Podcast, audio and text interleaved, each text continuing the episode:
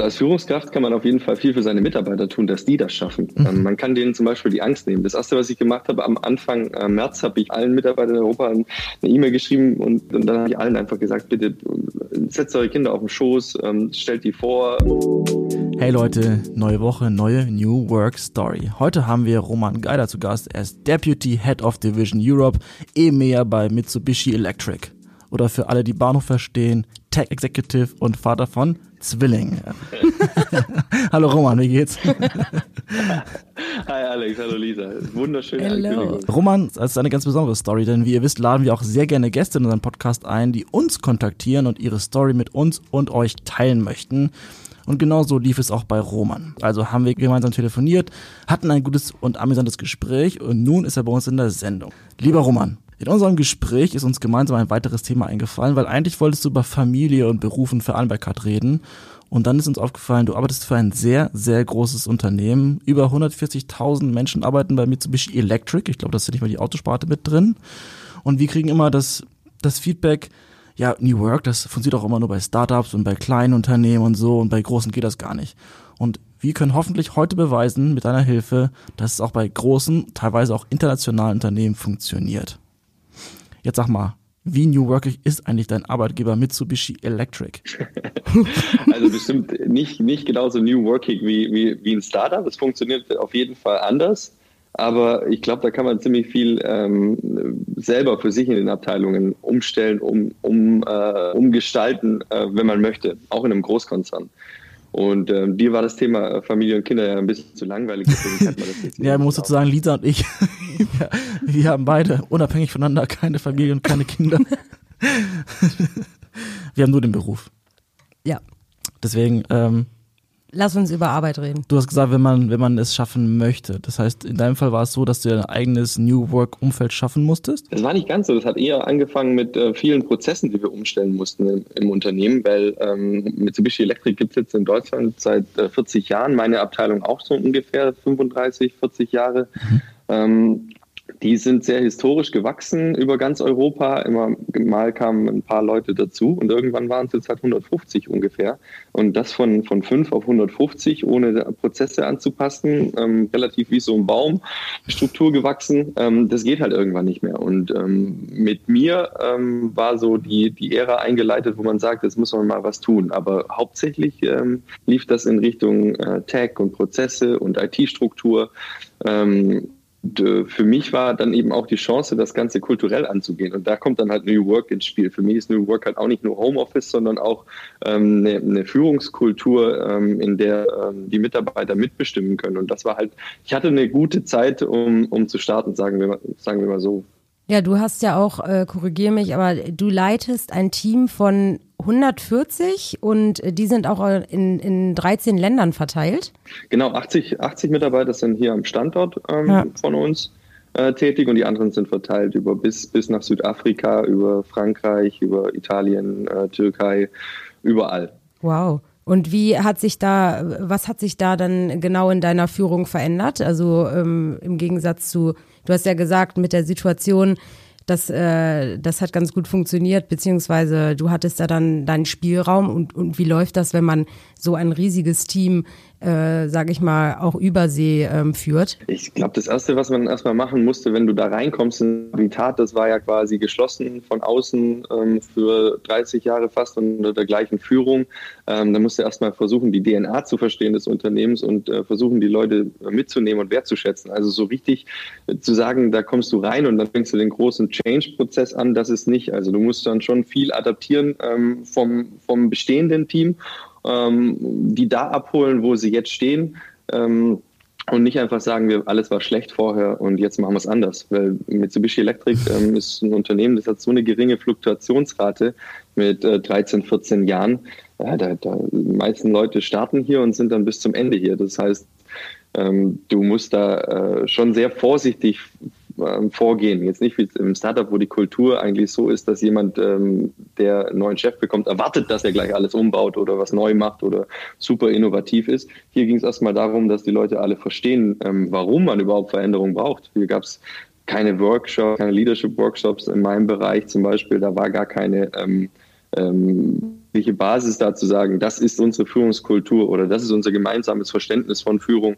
Das musste man erstmal verstehen und dann ähm, daraus dann was Neues machen. Also sehr individuell, sehr zugeschnitten auf, aufs Unternehmen ähm, vorgehen. und das hast du dann gemacht. Das heißt, du hast äh, versucht zu verstehen, wie es ist und hast weiterentwickelt. Aber hast du da konkrete Methoden angewandt? Hast du dann irgendwie Lalu gelesen und gedacht, das muss ich anwenden? Oder bist du da, ähm, weiß ich nicht, Eigeninitiativ, Self-Learned, Tech-Executive mäßig reingegangen? Ja, also ich, ich sehe schon, das gefällt dir. Ne? Ich werde den Titel irgendwann umbenennen. Dann. Ja. mit, mit, ähm, mit Astronaut oder sowas was mit drin. So. Rocket ähm, Science. Nee, nee, das kann man, nee, das kann man nicht sagen. Das war eigentlich aus der Not geboren. Ähm, da, wenn, wenn du so viel umstellst und, und so viel neu ähm, ähm, neue Prozesse einführst, ähm, sind die Leute nach 20 Jahren gleiche Prozesse und gleiche, gleiches Doing jeden Tag schon ein bisschen verstört. Und ähm, das, angefangen haben wir eigentlich damit, um das Ganze ähm, zu kommunizieren in Newslettern. Ziemlich ähm, banal eigentlich in wöchentlichen, zweiwöchentlichen Newslettern, wo man die Leute abholen in größeren Veranstaltungen, äh, wo man dann Beispiele aus dem, aus dem täglichen Leben nimmt, zum Beispiel Uber oder andere disruptive Geschäftsideen und sagt, okay, ihr habt gesehen, wie es den Industrien geht, guckt euch das mal an, wenn das kann natürlich jeder jedem, jeder interessieren und die da erstmal abgeholt. Und danach war es wichtig, ähm, alle mal an einen Tisch zu kriegen. Ich meine, jetzt, jetzt mit Corona ist es schlecht, aber wir haben das ja vor eineinhalb, eineinhalb Jahren schon gemacht, aber das Führungsteam erstmal an einen Tisch zu kriegen, ähm, dass die sich erstmal kennenlernen, weil es war interessant. Die kannten sich ähm, eigentlich oft nur aus E-Mails und ähm, und haben gar nicht so richtig interaktiv miteinander gearbeitet und gesagt, ähm, was ist denn unsere, unsere kulturelle Basis? Woher kam das Ganze? Das habe ich mir natürlich nicht selber einfallen lassen. Aber ähm, durch den MBA, der, den ich an der äh, Uni St. Gallen und in Aachen gemacht habe, da waren ein paar Leute dabei, die haben mich sehr beeindruckt, was das, was das Thema angeht. Das war einmal der äh, Professor ähm, Wolfgang Jenewein und der äh, Markus Heidbrink, die haben ein Buch geschrieben, ähm, wie High-Performance-Teams funktionieren. Die haben ähm, Case-Studies mit der, mit der deutschen Nationalmannschaft gemacht und mit, mit dem Alingis ähm, äh, Segelteam in der Schweiz. Und aus, aus den Vorlesungen und den Unterhaltungen mit denen habe ich ziemlich viel rausgezogen. Und dann habe ich jetzt auch mit dem Dr. Heidbrink, mit dem Markus, ähm, der wohnt zufällig in Köln und mit dem habe ich angefangen, mein Team dann quasi ähm, aufzubauen. Wir haben dann einfach keine so eine klassische Leadership-Workshop-Szenerie ähm, äh, gemacht, wo man zwei Tage irgendwo in ein Hotel äh, fährt und sich gegenseitig auf die Schultern klopft, sondern eher ähm, das relativ aufs Team zugeschnitten. Also ähm, wertzuschätzen, was sie bisher gemacht haben und das dann eben äh, weiterzuentwickeln und zwar gemeinsam und nicht nur ähm, vorgegeben von uns. Erstmal eine Basis zu schaffen, ähm, was ist Führung, was ist äh, transaktionale Führung, was ist transformationale Führung, wie wollen wir führen, was für Leitsätze können wir für unser Team weiterentwickeln, das haben wir gemacht. Aber das ist nicht nur auf meinen Mist gewachsen natürlich aber vieles auf dein ja, auf jeden und, Fall. Und wie war, wie, wie kam das an? Du hast ja auch vorhin gesagt, dass die Fluktuation sehr, sehr niedrig bei euch ist, also dass da echt teilweise sind, also ich glaube 13, 14 Jahre ist noch so das, das äh, wenigste. Ne? Du hast, glaube ich, in unserem Eingangstelefonat auch mal erzählt, da sind welche, die seit, keine Ahnung, 30 Jahren da sind oder wie. Ähm, klar, bei einem Konzern von über 140.000 äh, ist klar, dass man da nicht jeden kennt.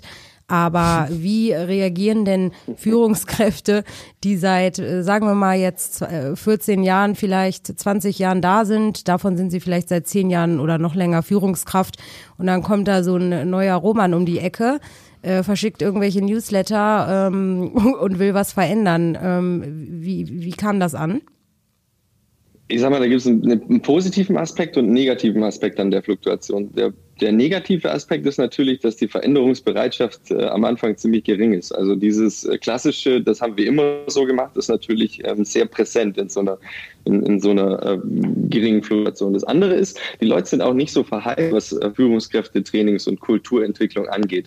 Ähm, da gibt's andere Unternehmen, habt ihr bestimmt auch schon mit mal äh, mit, ein, mit ein paar äh, Freunden und Kollegen geredet, äh, wo jedes Jahr irgendein anderer Workshop, der, der äh, von irgendeiner Agentur kommt und der dir jedes Mal was Neues erzählt, was New Work ist, was, was, was Führung bedeutet, wie das aussieht. Und jedes Mal wird dir was anderes erzählt. Also andere Konzerne oder auch vielleicht auch ähm, ein bisschen größere Startups haben da vielleicht schon viel mehr ähm, erlebt und sind da ein bisschen verprellt, was das angeht. Mhm. Von dem her, die geringe Fluktuation heißt auch, dass die Leute eigentlich fast nie sowas gesehen haben. Das heißt, ich habe zwar länger gebraucht, um die da in die richtige Richtung zu schieben, in die, die wir gehen wollen, aber wenn du die mal in die Richtung hast, dann äh, ist da viel weniger Resistenz da am Ende, weil die noch nicht so ähm, ähm, verprellt wurden durch so viele Seminare. Das war alles ziemlich neu für die und dann ähm, war es gut, dass wir das quasi äh, auf die zugeschnitten hatten und nicht einfach was aus der, ähm, aus der Schublade gezaubert haben. Aber liegt das daran, dass es ein japanisches Unternehmen ist? Weil wir alle kennen ja das Ikigai-Modell ähm, zu, zu Sinnes- oder Aufgabenfindung. Der John Stepper hat ja seine Firma sogar danach benannt, was ja einfach ein japanisches Modell ist und immer als Vorbild genommen wird. Oder sind die Japaner da eigentlich doch klassischer? Ich würde sagen, man muss sich in einem japanischen Unternehmen zuerst mal das Vertrauen erarbeiten. Und das kommt natürlich nicht ähm, von, von, von den großen Innovationen, ähm, die du mit ins Unternehmen bringst, sondern eher von, von Nachhaltigkeit. Ähm, das hat eine Weile gedauert, das erste Jahr, äh, da dann wirklich auch operativ im Geschäft ähm, so fit zu werden, ähm, um nachher die Möglichkeit zu haben, auch die Kultur weiterzuentwickeln. Das heißt, du musst erstmal Ergebnisse in anderen Bereichen zeigen, um die Möglichkeit zu haben, auch äh, deine Ideen in, in dem Bereich Leadership zum Beispiel umzusetzen. Mhm. Das konnte ich jetzt nicht nach einem halben Jahr, da muss man schon erst vorausgehen. Dann äh, muss man sehen, dass so die, die, der, der Big Bang ähm, nicht so beliebt ist in japanischen Unternehmen. Klar, andere Firmen, ähm, Kodak oder so, die haben den eigentlich verpasst damals, aber Weiterentwicklung und Innovation funktioniert in einem japanischen Unternehmen eher Step by Step, also eher diese ähm, Kaizen-Methode mhm. und nicht einfach von heute auf morgen was anderes machen und äh, schnell ein Business Model Innovationsworkshop machen und nach drei Tagen ein halbfertiges Produkt auf den Markt bringen, sondern es geht schon viel um Perfektion.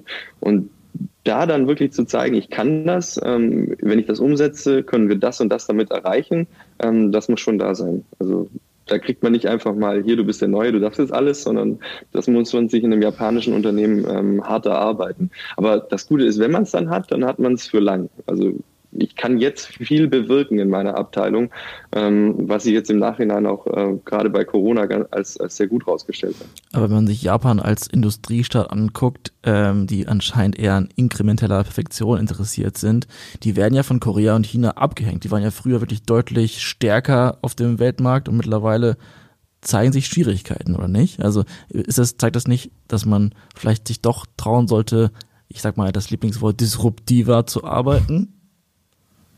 Es ist wirklich ähm, schwierig, das Thema Disruption ähm, in einem japanischen Unternehmen komplett umzusetzen weil ähm, die, die kulturelle Herkunft ist eine ganz andere, wie zum Beispiel bei China. China hat viel mehr gemeinsam zum Beispiel wie, wie de, mit den USA. Hm. Die sind da viel wow. mehr, ähm, das, das probieren wir jetzt mal aus. Ja, das könnte man vielleicht jetzt ähm, ähm, sich gar nicht vorstellen, ist aber so. Die probieren eher mal aus, machen, auch wenn es nicht das perfekte Produkt ist.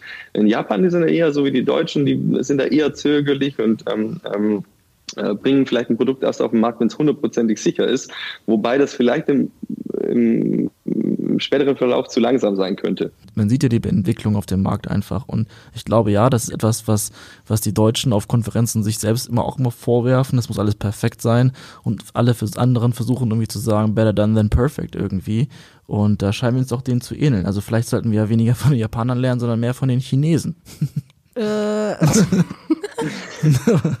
also ich habe jetzt bei, bei gerade bei Oerlikon, äh, bei der Firma vor Mitsubishi Electric, ähm, hatte ich ein Team in Japan, in Korea, in, in China, in den USA. Und ich glaube, du kannst von allen Kulturen was lernen. Ich glaube, keiner hat den goldenen Gral ähm, oder den, den goldenen Weg für sich gepachtet. Ähm, da gibt es von, je, von jedem Land was zu lernen. Vielleicht die Aufbruchsstimmung, die man in den USA hat, immer gleich voll drauf los und äh, die, die etwas äh, zurückhaltendere, vorsichtigere Art äh, der Deutschen und der Japaner ähm, in der Mischung, ähm, die macht es, glaube ich, ganz gut. Und da versuche ich mich so ein bisschen da, darin zu bewegen. Also ähm, Mitsubishi Electric ist in, in Deutschland jetzt seit, seit über 40 Jahren äh, als Standort ähm, hier in Rating in der Nähe von Düsseldorf. Das ist schon ein sehr ähm, globales Unternehmen. Ich glaube, da gibt es noch japanischere Unternehmen in Düsseldorf wahrscheinlich. Aber du weißt, es gibt so zwei, drei Dinge von der japanischen Kultur, die mich sehr interessieren. Zum Beispiel habe ich mal gehört oder gelesen, dass es in Japan vorbildlich ist, wenn man auf der Arbeit einschläft. Ist das wirklich so? Powernap. Ja. Wie, wie, wie, wie komme ich jetzt da wieder raus? Ja. Also hast du heute schon einen Powernap gemacht? Nicht hast du schon, ja, hast ja. schon so hart gearbeitet, dass du nappen musstest zwischendurch? Nee, heute heut noch nicht. Ah, aber ähm, noch nicht ist, performt. Das hat auch ein, zum Teil ein andere, einen anderen Hintergrund. Ähm, zum Beispiel ist ja ähm, bekanntlich Japan etwas hierarchischer aufgestellt als, als Deutschland. Und ähm, angenommen, wir sind jetzt in einem Meeting mit, mit ähm, aber das ist eher eine Geschichte aus der Oerlikon-Zeit, weniger bei Mitsubishi Electric, weil es da nicht ähm, so ist, dass das, äh, da bin ich ja in der japanischen Firma, das ist eine, mhm. äh, eine bisschen andere Geschichte. Aber zum Beispiel bei Oerlikon, da saß ich oft vor einer japanischen Mannschaft, der Chef, ähm, der Top-Ingenieur, dessen Mitarbeiter so, wenn wir dann eine technische Diskussion geführt haben, war es irgendwann mal so, der Chef hat seine Fragen gestellt, der war vorher schon abgeholt.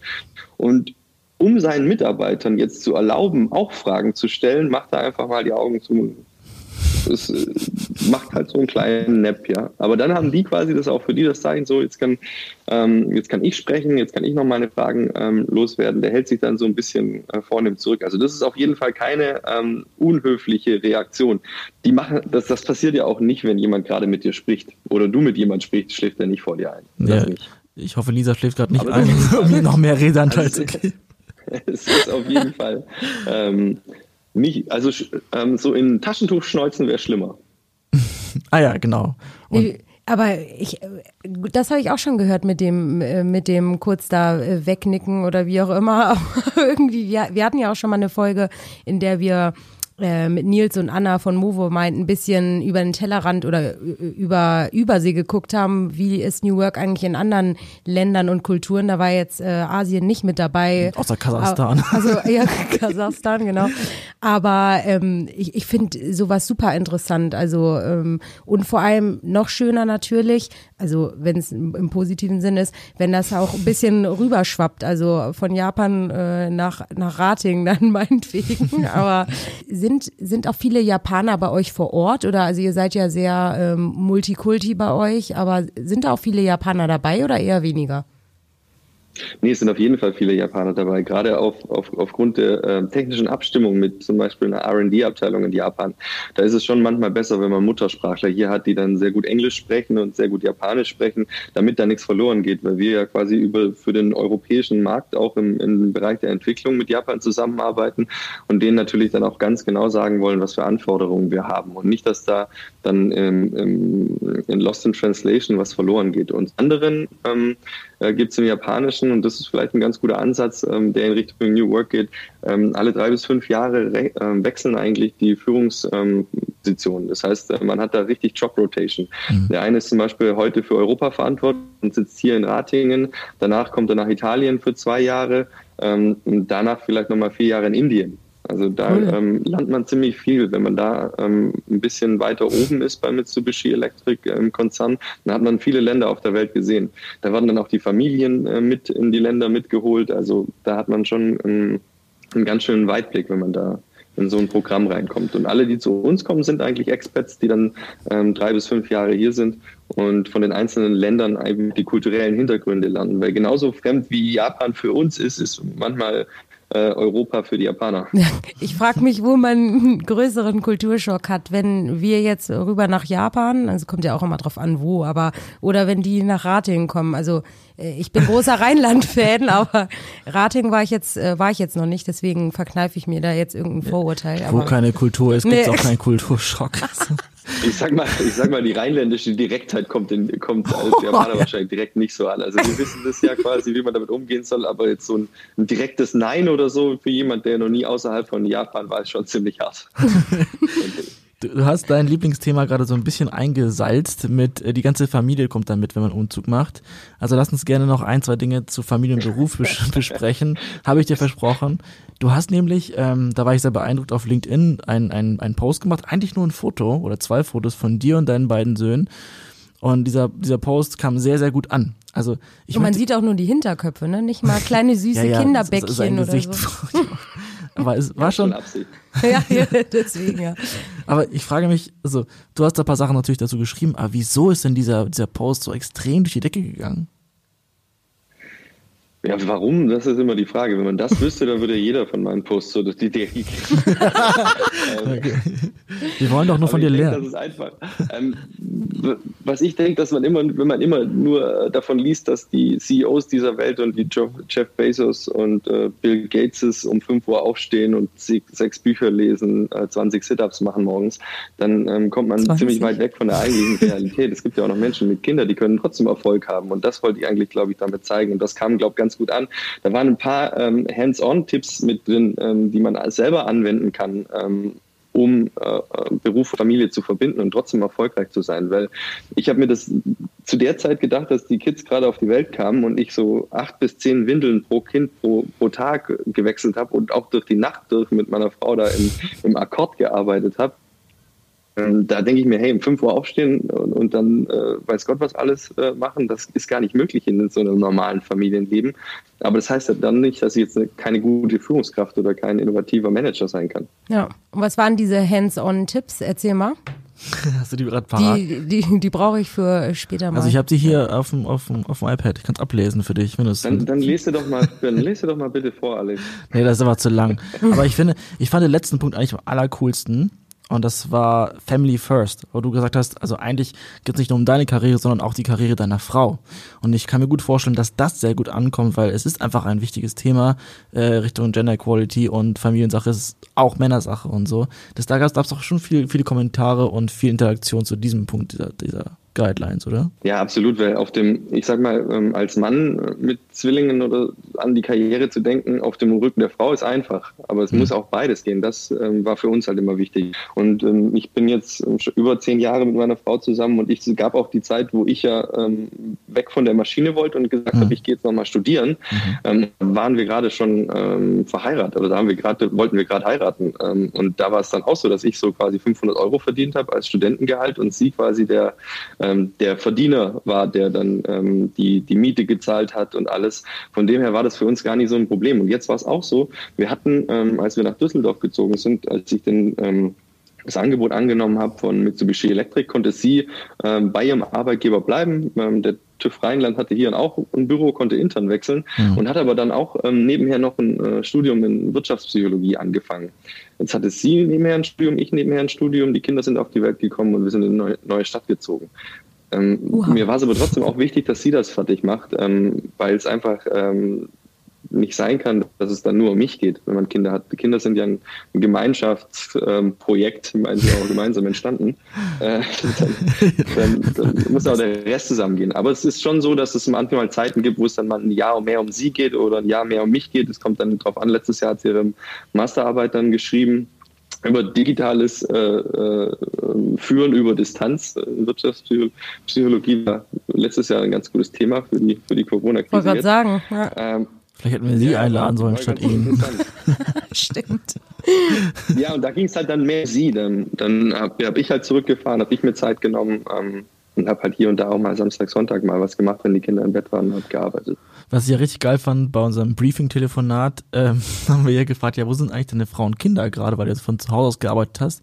Und da war Roman so nett und hat uns mal in das Kinderzimmer gebracht. Da war ein pures Geschrei. Also seine Freundin hat sich dann beide um beide Zwillinge gekümmert, die dann äh, weiß nicht, ich würde sagen, gejubelt, geschrien haben, keine Ahnung was. Und du meinst, das wäre noch relativ leise gewesen. Also ich habe immer noch großen Respekt davor, vor Menschen, die das, die das wirklich vereinen können. Da würde ich aber doch gerne auf, auf ein, zwei Tipps eingehen. Hast du, was würdest du sagen, auch in Großunternehmen, das war ja eingehend unser Hauptthema. Was würdest du sagen, sind die Tipps, wenn man für, für so ein großes Unternehmen arbeitet, wie man trotzdem Familienberuf wirklich vereinen kann? Also als Führungskraft kann man auf jeden Fall viel für seine Mitarbeiter tun, dass die das schaffen. Mhm. Ähm, man kann denen zum Beispiel die Angst nehmen. Das erste, was ich gemacht habe, am Anfang äh, März habe ich allen Mitarbeitern in Europa eine E-Mail geschrieben und, und gesagt, dass sie bitte nicht ihre Kinder irgendwo ins Zimmer, in, in ein Eckzimmer sparren sollen und ihre Frauen und ihre Hunde verbannen sollen. Weil ich habe das selber immer als so stressig empfunden, dass ich bei einer Telco ähm, immer pst, pst, sei leise, sei leise, mein Chef ist am Telefon, pst, weg, weg, spann die mhm. Kinder weg oder so äh, schreien musste. Das war super anstrengend und dann habe ich allen einfach gesagt, bitte äh, setzt eure Kinder auf den Schoß, ähm, stellt die vor, ähm, äh, guckt halt, äh, dass er noch einigermaßen verständlich reden könnte, aber ansonsten nehmt die mit rein und jeder hat Familie und jeder versteht das momentan. Also man kann als Führungskraft, glaube ich, mehr tun als als einzelner Mitarbeiter. Als Mitarbeiter selber ähm, kann man ähm, eins tun, immer wieder mal auch über die Familie im Job reden. Das gehört ja auch dazu, dass wir alles Menschen sind und es ist wichtig, dass, dass jeder weiß, dass wir nicht nur funktionierende Roboter sind. Wenn du nur über die Arbeit redest mit deinem Kollegen und nicht mal sagst, hey, gestern war der erste Kindergartentag oder so, dann ähm, merken die auch nicht, wie wichtig dir das ist. Und wenn die wissen, wie wichtig dir das ist, äh, dann fallen sie auch nicht aus allen Wolken, wenn du mal sagst, du hast jetzt mal zwei Monate Elternzeit. Jetzt habe ich ja fast das Gefühl, ich kann ohne Familie, ohne Kinder keine Karriere machen. Stimmt. Oh Mann, Alex, wir sind, wir sind Roboter. Oh, wir sind Maschinen. Haben, der Podcast ist unser Baby, okay? Nein, so war das nicht gemeint. Aber ich muss trotzdem nochmal auf den Beitrag in der Südwestpresse Ulm eingehen, den es da gab über dich, wo drin stand, Roman Geil hat es schriftlich, er ist ein Talent. Also offensichtlich hast du dich in der Schule, in, im Studium ganz gut geschlagen. Ähm, ich habe gerade Schule, es war ein Versprecher, aber ein Freudscher, weil ich wollte darauf eingehen, was war denn da nicht deine, deine Abschlussnote in dem, nach der Realschule? Weil das wolltest du nicht sagen in dem Interview. Warum? Ich werde jedes Mal danach gefragt, aber wieder steht extra nicht im, im ja.